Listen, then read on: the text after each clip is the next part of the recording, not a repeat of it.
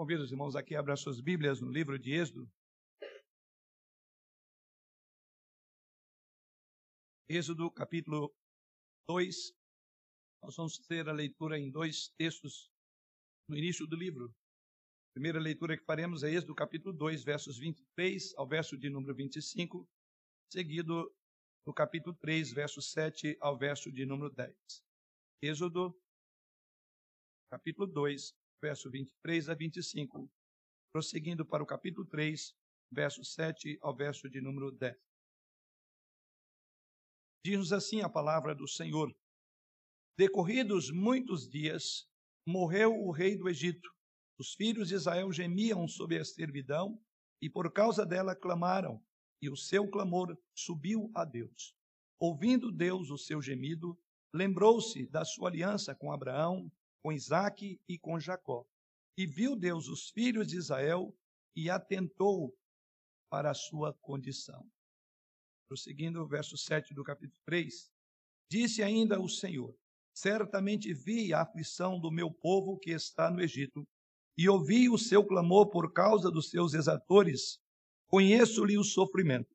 Por isso, desci, a fim de livrá-lo da mão dos egípcios e para fazê-lo subir daquela terra a uma terra boa e ampla, terra que mana leite e mel, o lugar do cananeu, do eteu, do amorreu, do perezeu, do eveu e do jebuseu, pois o clamor dos filhos de Israel chegou até mim.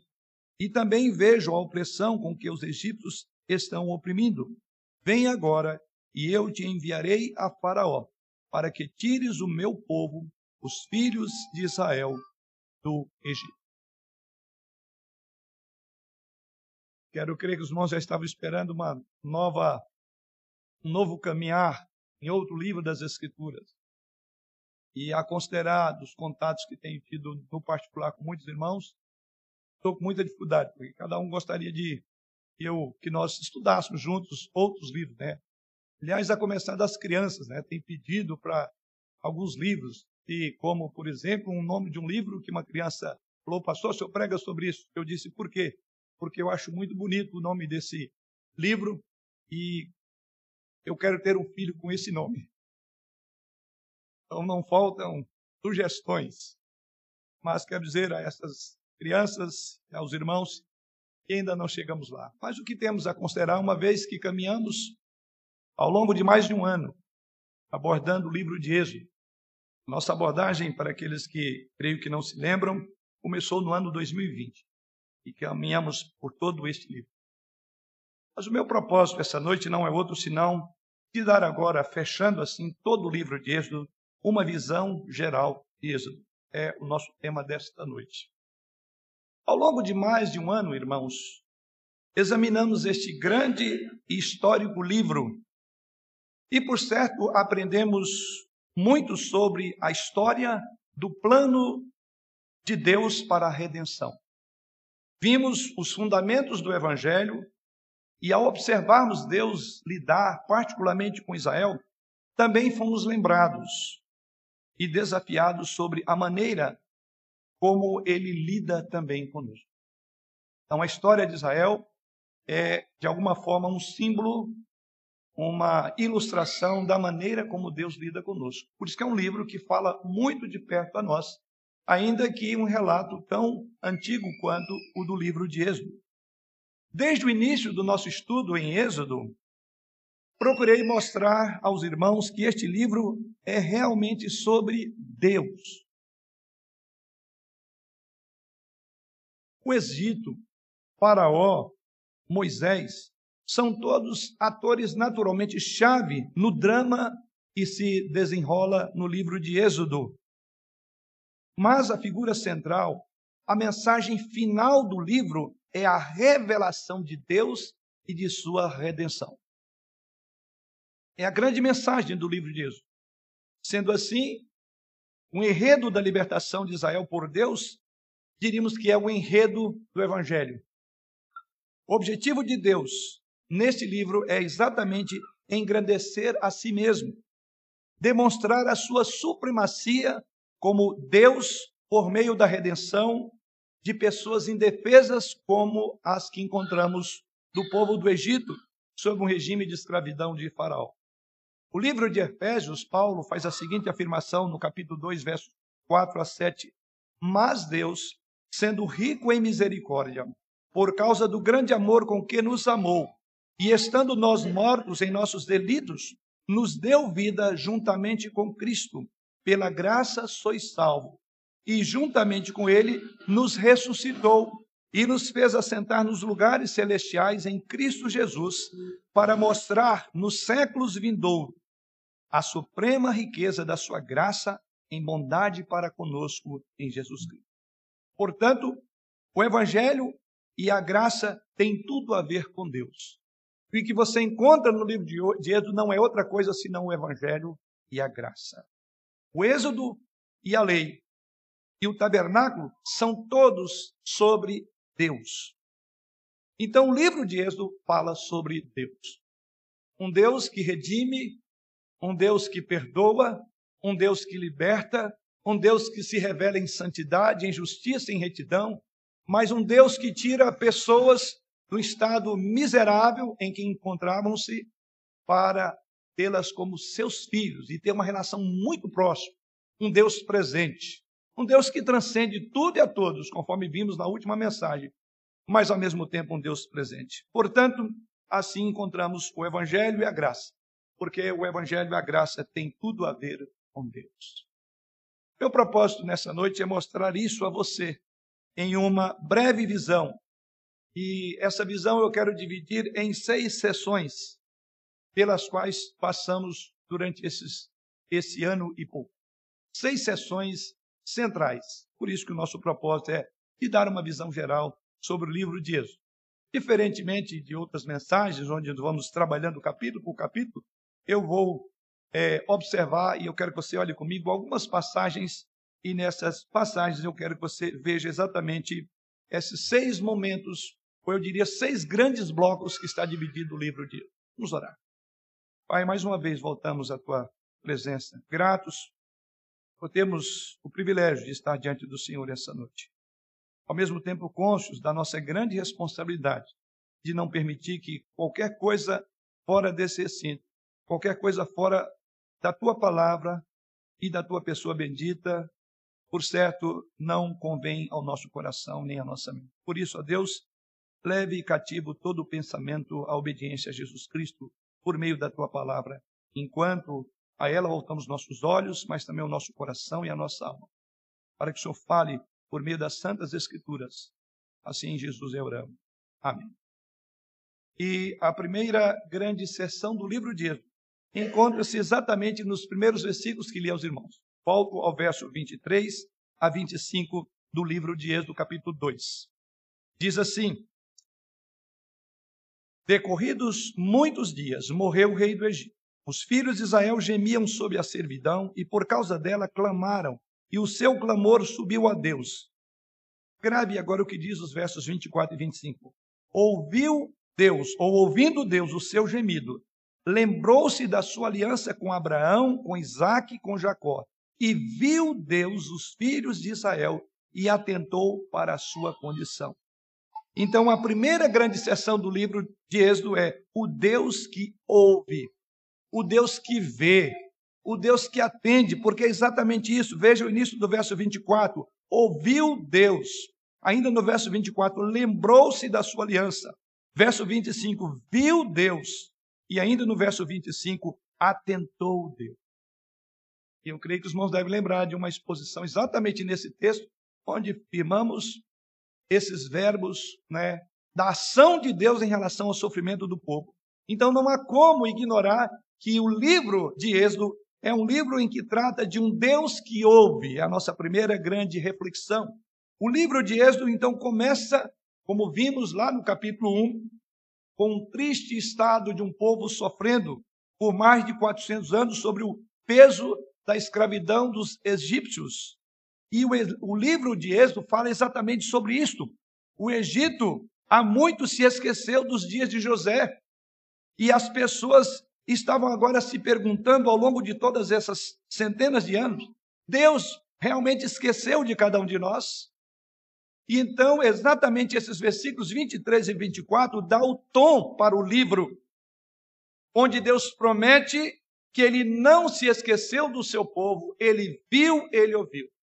Ou seja, Deus pode ter parecido é, demorado em ouvir o clamor do povo. Foram 430 anos.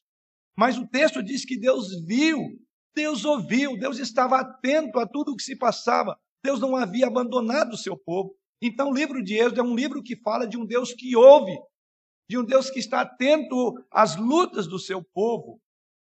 E assim é dito no texto que então Deus ouviu, Deus lembrou-se, Deus viu e Deus atentou. É o Deus da aliança, é o Deus da promessa. Tanto é que diz que Deus fez isso porque ele não havia se esquecido da aliança, verso 24, com Abraão, com Isaac e com Jacó. Então a libertação de Deus veio por meio de um homem chamado Moisés, conforme vimos em todas as exposições. Um homem que foi poupado do genocídio, da morte dos bebês do sexo masculino. Foi escondido no Nilo, adotado pela família real, a família de Faraó. Depois fugiu do Egito devido ao assassinato daquele egípcio que espancava um israelita. E então este homem encontra-se com Deus, aquele encontro extraordinário, ali naquela sarça ardente, e naquela revelação Deus dá a Moisés, Deus então chama ele para ser o libertador de Israel. Então aprendemos nesse livro sobre o plano de Deus que está concentrado na própria essência de quem ele é. Não era Moisés o libertador. Moisés seria apenas um instrumento, porque Deus é o personagem central de todo o livro e na própria libertação. E assim, quando chegamos em Êxodo capítulo 6, ali vemos que Êxodo 6 fornece um ótimo resumo do coração de Deus, do plano de Deus revelado a Moisés. E assim é dito nos versos 1 a 8 de Êxodo 6. Disse o Senhor a Moisés: Agora verás o que hei de fazer a Faraó, pois por mão poderosa os deixará ir e por mão poderosa os lançará fora da sua terra. Falou mais Deus a Moisés e lhe disse: Eu sou o Senhor. Apareci a Abraão, a Isaac e a Jacó como Deus Todo-Poderoso. Mas pelo meu nome o Senhor não lhes fui conhecido. Também estabeleci a minha aliança com eles, para dar-lhes a terra de Canaã, a terra em que habitam como peregrinos. Ainda ouvi os gemidos dos filhos de Israel, os quais os egípcios escravizam. E me lembrei da minha aliança. Portanto, dize aos filhos de Israel: Eu, o Senhor, e vos tirarei de debaixo das cargas do Egito, e vos livrarei da sua servidão, e vos resgatarei com braço estendido e com mão, com grandes manifestações de julgamento. Tornar-vos-ei por meu povo, e serei vosso Deus, e saberei que eu sou o Senhor vosso Deus, que vos tiro de debaixo das cargas do Egito, e vos levarei à terra a qual jurei dar a Abraão, a Isaac e a Jacó, e vou-la darei como possessão. Eu sou o Senhor. Sim, esta é a primeira grande mensagem do livro de Êxodo. Deus é um Deus que ouve. Isso é uma mensagem de conforto. Talvez você diga quantos anos eu estou lidando com esse problema, seja ele qual for. Parece que Deus está longe do meu sofrimento. Parece que Deus se esqueceu de mim. Leia Êxodo e você verá que Deus é o Deus que ouve, é o Deus que vê, é o Deus que cumpre a sua promessa.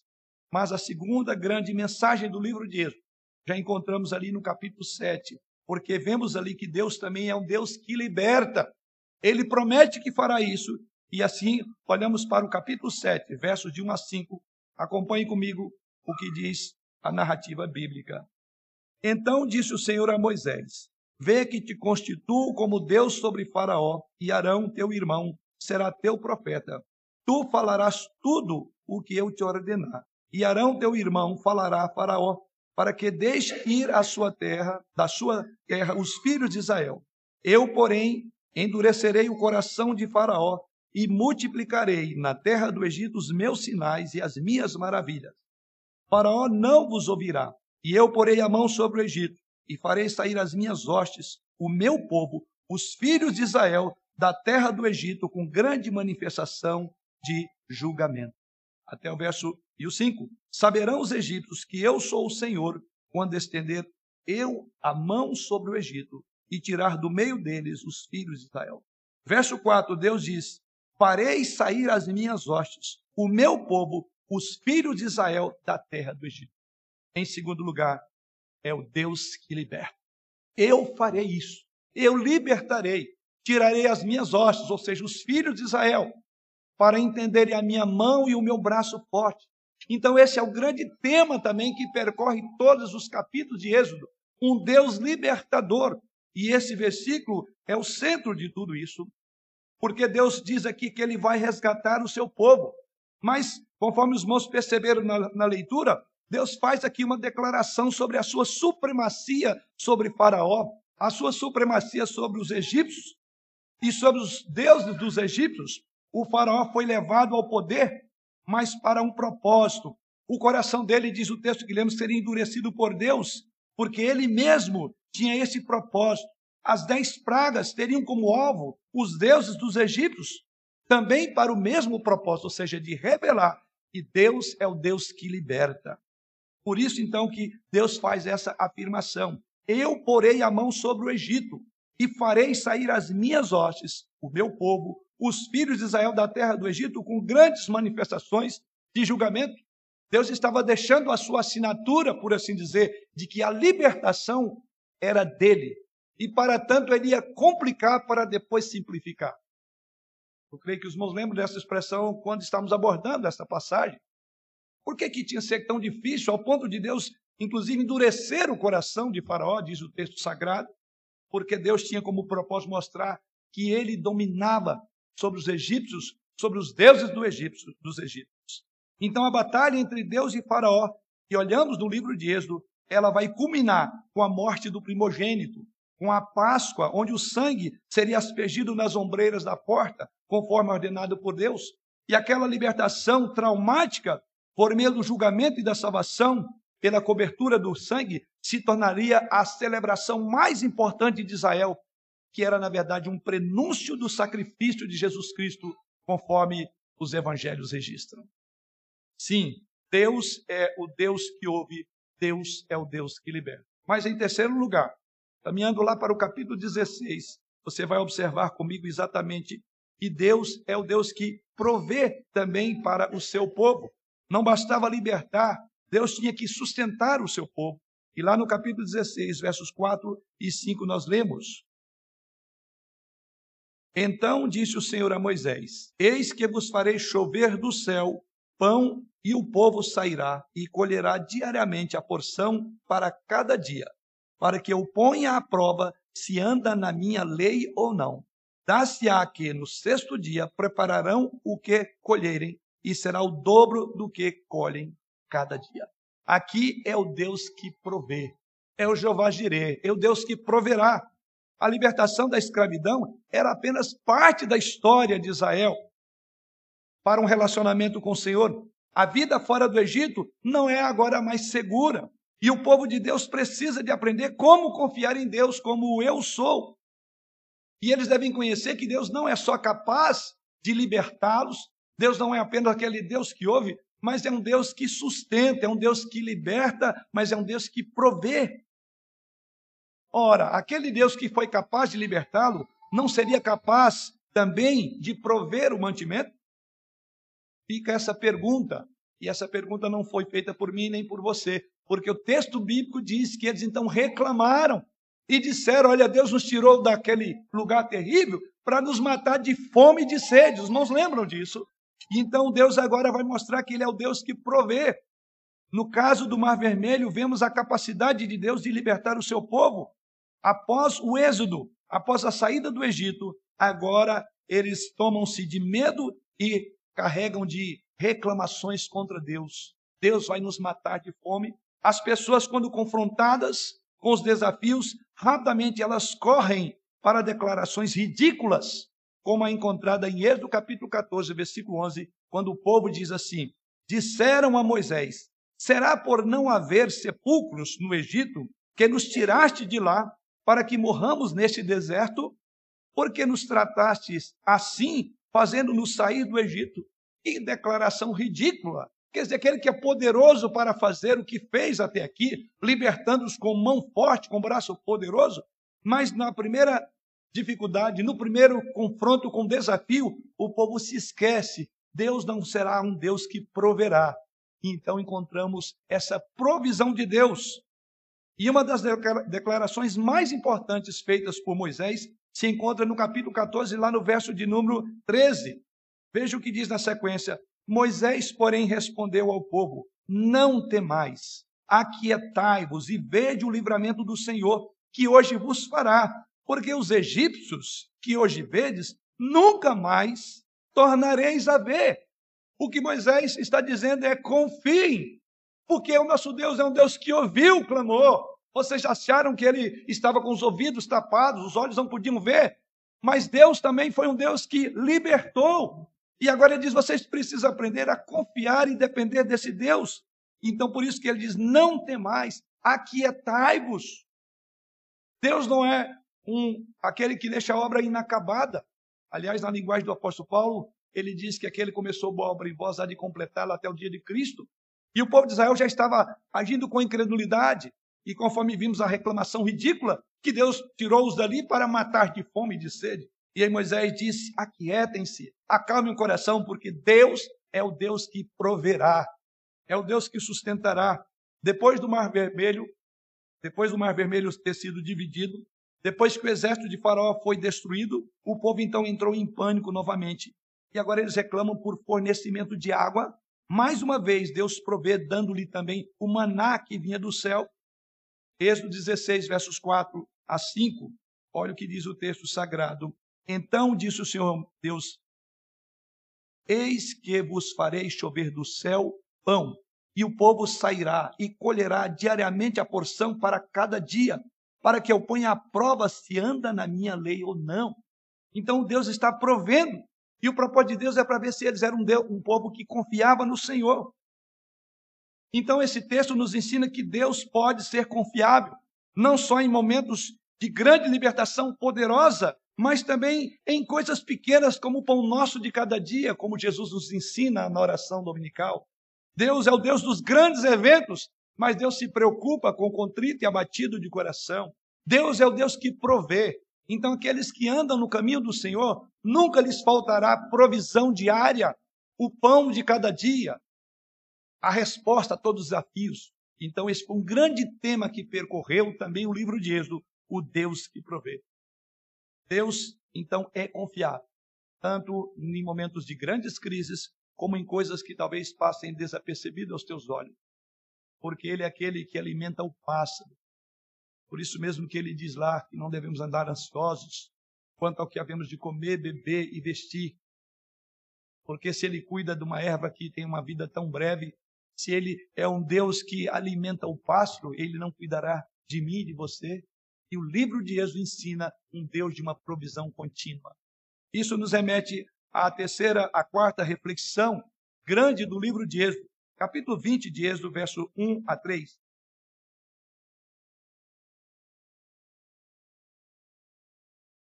Diz assim a palavra do Senhor, Êxodo 21 a 3. Então falou Deus todas estas palavras: Eu sou o Senhor teu Deus, que te tirei da terra do Egito, da casa da servidão.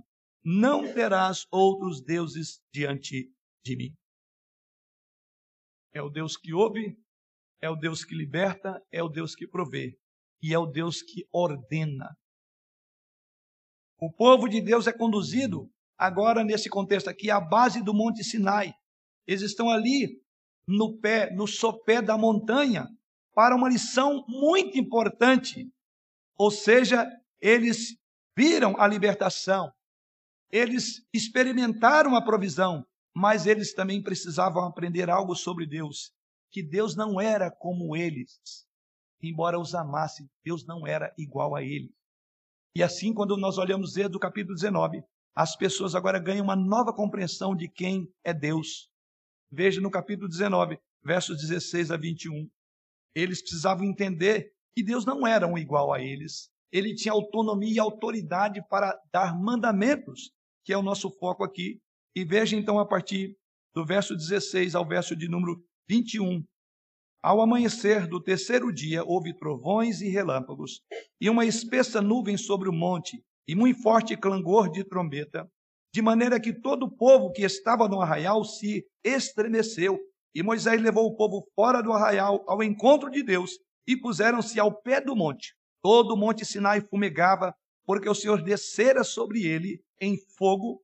A sua fumaça subiu como fumaça de uma fornalha, e todo o monte tremia grandemente. E o clangor da trombeta ia aumentando cada vez mais. Moisés falava e Deus lhe respondia do trovão. Descendo o Senhor para o cume do monte Sinai, chamou o Senhor a Moisés para o cimo do monte. Moisés subiu. E o Senhor disse a Moisés: Desça, ad, desce, adverte ao povo que não traspasse o termo até ao Senhor para vê-lo, a fim de muitos deles não perecerem. Deus amava o povo, mas ele não era igual ao povo. É o Deus que ordena, é o Deus que estabelece preceitos, regulamentos, normas. Aí vem o decálogo. Não é que Deus estava aqui aborrecido com o povo, quando ele traça limites ali para onde o povo poderia chegar e dali para frente não poderia fazê-lo, sob pena de serem mortos. Na verdade, o que Deus está fazendo aqui é dizendo: Eu não sou como vocês. Eu quero que vocês aproximem de mim e eu vou habitar no meio de vocês. Serei o seu Deus e vocês serão o meu povo. Mas lembrem que há uma divisão muito nítida entre eu e vocês, e vocês precisam seguir regras, preceitos e regulamentos, sob pena de serem destruídos por aproximarem-se de mim. Então é exatamente isso que Deus faz. Ele é o libertador do seu povo. E agora, na base da sua libertação, Deus quer que o povo agora entenda que para andar com eles, eles precisavam cumprir, eles precisavam de observar mandamentos. E assim, o capítulo 20, Deus fala a toda a, a todo Israel por meio de Moisés e então passa a dar as tábuas da lei, bem conhecida de todos nós. Então aqui vemos todos os mandamentos de Deus. E também aprendemos que todos os mandamentos de Deus estão enraizados em quem de fato ele é. Os mandamentos são reflexo do caráter de Deus para nós. Os dez mandamentos fornecem um resumo da lei, conforme vemos em Êxodo capítulo 20. E ele é expresso ainda mais nas instruções específicas, logo depois do capítulo 21, 22, expressões contra a justiça, contra, com relação à compaixão, com relação ao relacionamento com o próximo. O que Deus está dizendo, mostrando é que, embora gostassem deles, eles precisavam entender que havia uma relação de respeito, de reverência e de obediência. Sim, Deus é um Deus que ordena. Vamos então caminhando para o quinto e última grande ideia no livro de Êxodo que aprendemos ao longo desses meses. E aqui essa grande ideia encontramos em capítulos, que vai do capítulo 25 ao 33. Aprendemos também nessa jornada pelo livro de Êxodo que Deus, o Deus, é um Deus que é santo. A santidade de Deus você consegue enxergar em todo momento no livro de Êxodo. O Deus que ouve, o Deus que liberta, o Deus que ordena é o Deus que é santo. E é exatamente isso que nós encontramos. É um Deus que é santo. A sua santidade, ela é expressa por meio da adoração. O povo de Israel deveria regularmente ser relembrado de quem de fato eles eram e quem era Deus, em função daquela reunião corporativa que teriam. E eles tinham que entender. Então, o centro dessa reunião era o tabernáculo, conforme vimos nos capítulos 25 a 33, era o centro da reunião corporativa de Israel. E assim você vai encontrar o tabernáculo sendo projetado. Qual era o papel do tabernáculo? O tabernáculo foi construído para projetar, para comunicar a transcendência e a imanência de Deus.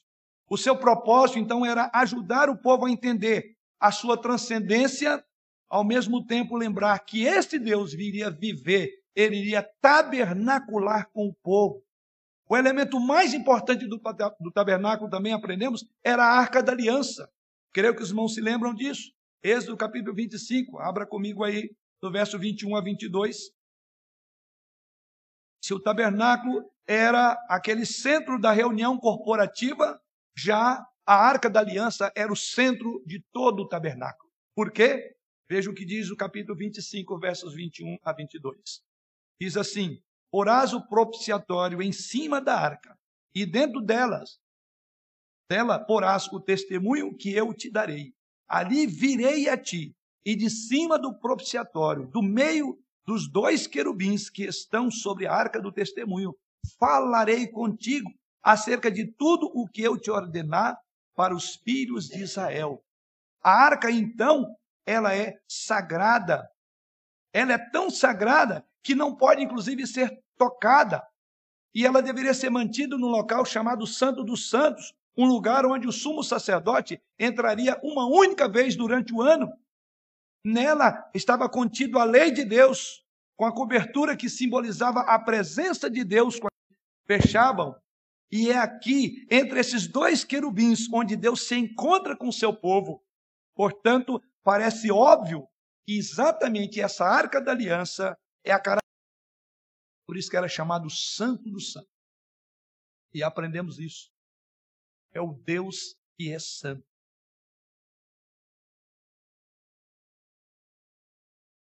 Apesar da santidade revelada de Deus nas Escrituras e em todo o livro de Êxodo, o que acontece? Vimos que o povo se rebelou. E eu creio que os irmãos lembram da passagem de Êxodo, capítulo 32. Naquela ocasião aprendemos e a ausência de Moisés por 40 dias fez com que o povo caísse na armadilha da idolatria e da imoralidade. Mesmo sabendo dessa santidade de Deus. Então havia aqui um contraste muito grande entre as instruções dadas como Deus queria ser adorado, dada a Moisés, e o que o povo estava fazendo no sopé da montanha. Mesmo assim, depois que Deus puniu o povo, ele agora estava disposto a dar uma segunda chance. E aí caminhamos lá para Êxodo capítulo 34, e eu creio que os irmãos devem lembrar disso também. Ou seja, apesar daquela falha colossal em criar aquele bezerro de ouro, Deus convida Moisés a retornar à montanha para outro conjunto de tábuas. E assim ele dá a segunda, pela segunda vez, as tábuas da lei. E naquele momento ele não vai descrever novamente, mas ele vai revelar posto que o decálogo é um reflexo do caráter do próprio Deus. Quem de fato ele é e o modo como ele quer que relacionemos com ele. Então é um Deus que é santo. Isso então nos remete à última observação que aprendemos no livro de Êxodo. E aqui encontramos lá no capítulo 40, já a última abordagem. Êxodo capítulo 40, versos 34, 35 e depois o verso de número 38. Então a nuvem cobriu a tenda da congregação e a glória do Senhor encheu o tabernáculo. Moisés não podia entrar na tenda da congregação, porque a nuvem permanecia sobre ela e a glória do Senhor enchia o tabernáculo. Verso 38. De dia a nuvem do Senhor repousava sobre o tabernáculo, e de noite havia fogo nela, à vista de toda a casa de Israel, em todas as suas jornadas. Vimos também na revelação deste livro que esse Deus é o Deus que está perto. Tão perto que diz o texto sagrado que a nuvem cobriu a tenda e Deus passou a habitar em tendas com o Senhor. E vimos naquela ocasião, a primeira coisa é a condescendência de Deus.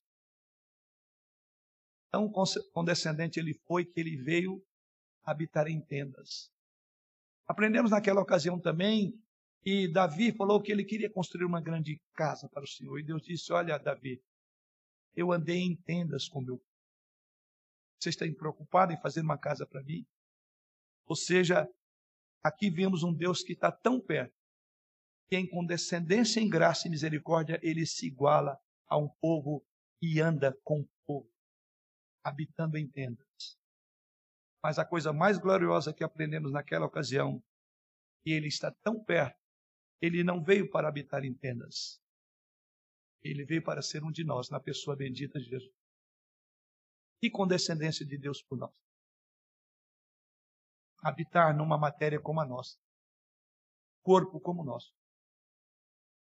Ele nos ama, mas ele não é como nós. É o Deus Todo-Poderoso, o Senhor Jesus Cristo. O Emanuel, Deus conosco. Sim, o propósito de Deus em resgatar Israel do Egito é para que eles pudessem ser o seu povo. e para que ele, Deus, pudesse viver entre eles. Então, o objetivo de Deus era glorificar a si mesmo pela exibição da sua glória no meio do seu povo, e ele faz isso. Parte dessa eh, exibição também aprendemos que envolveu o brilho no rosto de Moisés, na presença de Deus, tendo em vista a glória de Deus. E aprendemos ali no capítulo 32, versículos 29 a 35, que Moisés refletia a glória de Deus, mostrando com isso que ele era diferente, porque ele estava perto da presença de Deus. Ele resplandecia a presença de Deus, porque ele próprio não tinha uma luz em si. E aprendemos isso também. Sim, o que aconteceu com Moisés é o que aconteceu também no tabernáculo depois que ele foi construído. Depois que o povo e Moisés fizeram exatamente o que Deus havia ordenado, o que vimos é, diz que então, verso de número 34 do capítulo 40, então a nuvem cobriu a tenda da congregação e a glória do Senhor encheu toda aquela tenda, ou encheu o tabernáculo. É o Deus que está tão prespo e veio tabernacular com o seu povo.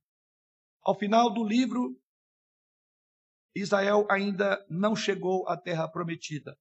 Termina aí no versículo 38 do capítulo 40. Israel não chegou lá ainda, a promessa foi feita. Eles agora teriam uma longa jornada e difícil jornada pela frente ainda. Perderia um dos seus grandes líderes, Moisés. Mas para mostrar que não era Moisés o personagem central, Moisés vai ser apagado. Para mostrar que, embora Moisés havia morrido, e Deus diz: O meu servo Moisés é morto. Vá, pois, e atravessa o rio. Porque Deus continua à frente do seu povo, até o cumprimento daquela promessa. Não haviam chegado ainda à terra prometida. O livro de Jesus termina sem chegar à terra prometida. Esse povo agora teria uma jornada muito longa. Mas o livro de Êxodo, conforme aprendemos, ele estabelece a relação de Israel com Deus. Agora não são mais um grupo, um bando de pessoas dominadas por exércitos estrangeiros, mas eles agora passam de escravos a resgatados. De não meu povo para agora o meu povo. É assim que termina o livro de O que podemos aprender? Quais são as lições principais?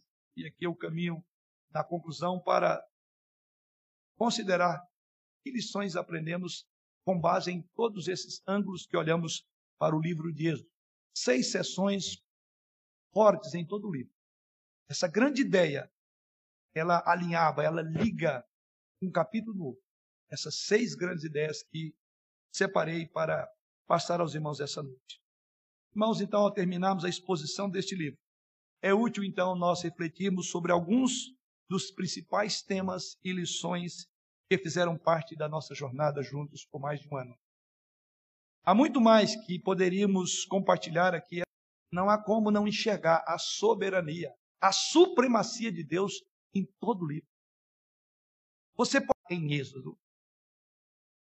Ao lermos Êxodo, e eu creio que os irmãos certamente vão lembrar de muitos pontos que nos chamaram muita atenção.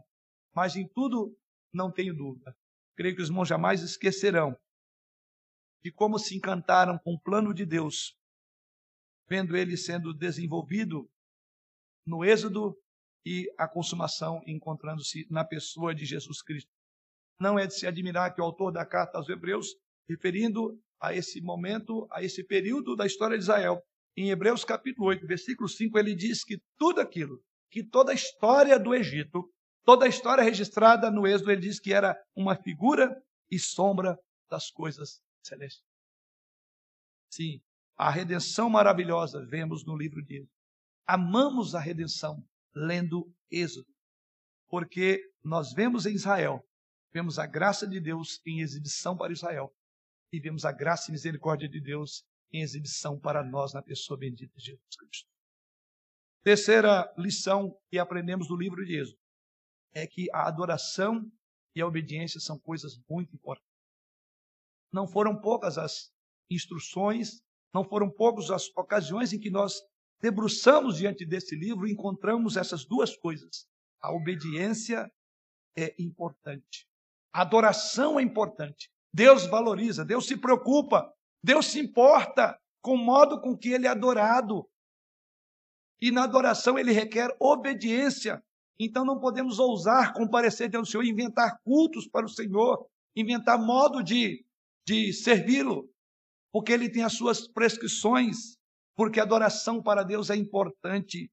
Conforme caminhávamos através dos detalhes, eu diria até que complexos, a respeito do tabernáculo, o seu lugar na vida de Israel, a importância da obediência de Israel, você perceberá que esses dois temas caminham, ou seja, adoração e obediência, porque são temas importantes para um relacionamento com Deus. Precisamos aprender a obedecer e precisamos aprender a ter reverência quando comparecemos diante do Senhor. Então, esse é um tema que percorreu todas as páginas do livro de Êxodo. Isso precisa de que eu e você nos lembremos. E realmente, a adoração é central. Por isso que nós não inventamos uma maneira de adorar a Deus, porque Ele próprio já prescreveu a maneira como quer ser adorado. E os irmãos observaram também o tema obediência. Quantas vezes a palavra obediência fez tudo como o Senhor havia ordenado?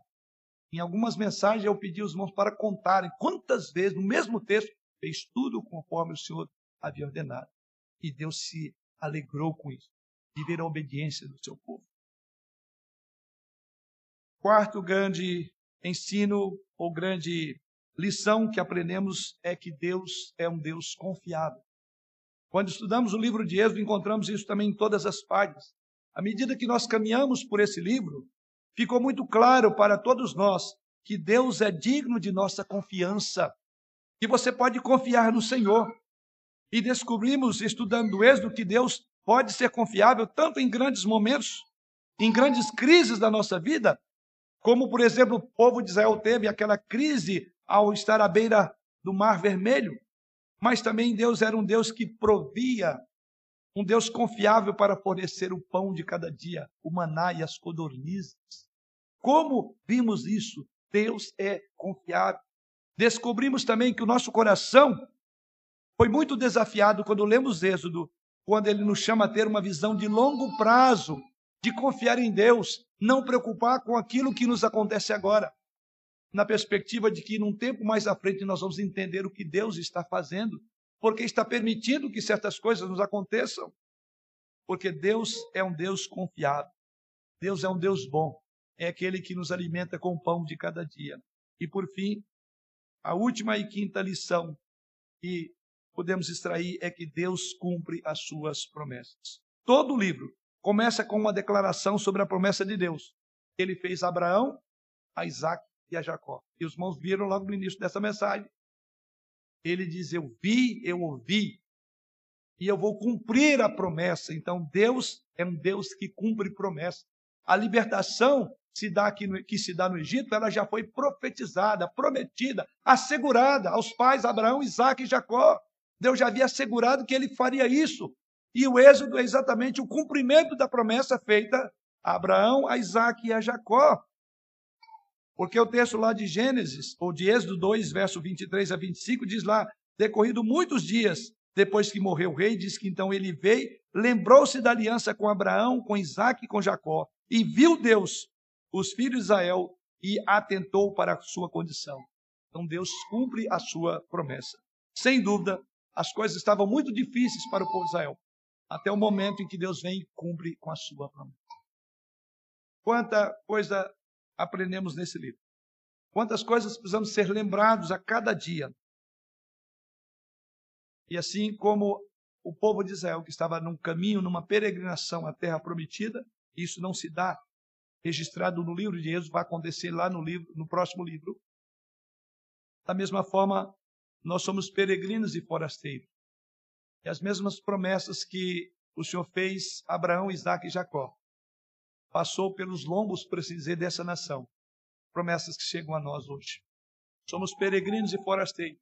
E assim como o povo de Israel, estamos, temos que travar grandes batalhas com grandes inimigos.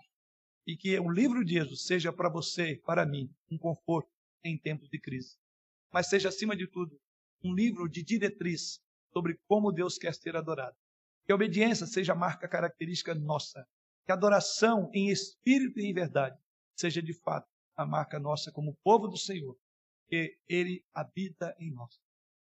O Santo Espírito não habita mais num tabernáculo, não está mais em tenda. E é o mesmo Deus. Deus de ontem, o de hoje e o de sempre. É o que nos convida a deleitar na história da libertação que se dá a partir do livro de Jesus. Assim, Ele nos abençoe. Vou ficar com saudade desse livro e eu espero que irmãos também, até encontrarmos, vamos estudar outras passagens. Mas que o livro de Jesus seja um marco divisório. Foi para mim, tem sido. Como eu falei, já estou com saudade, gostaria de voltar. E eu sei que se voltasse, outras grandes mensagens viríamos, porque é um livro maravilhoso. Espero que eu tenha encorajado você para olhar não só para isso, mas tantos outros livros que revelam a graça, o amor, o perdão, a misericórdia. Um Deus que está acima de tudo e de todos, e deve ser amado em espírito e em verdade, adorado. Na beleza das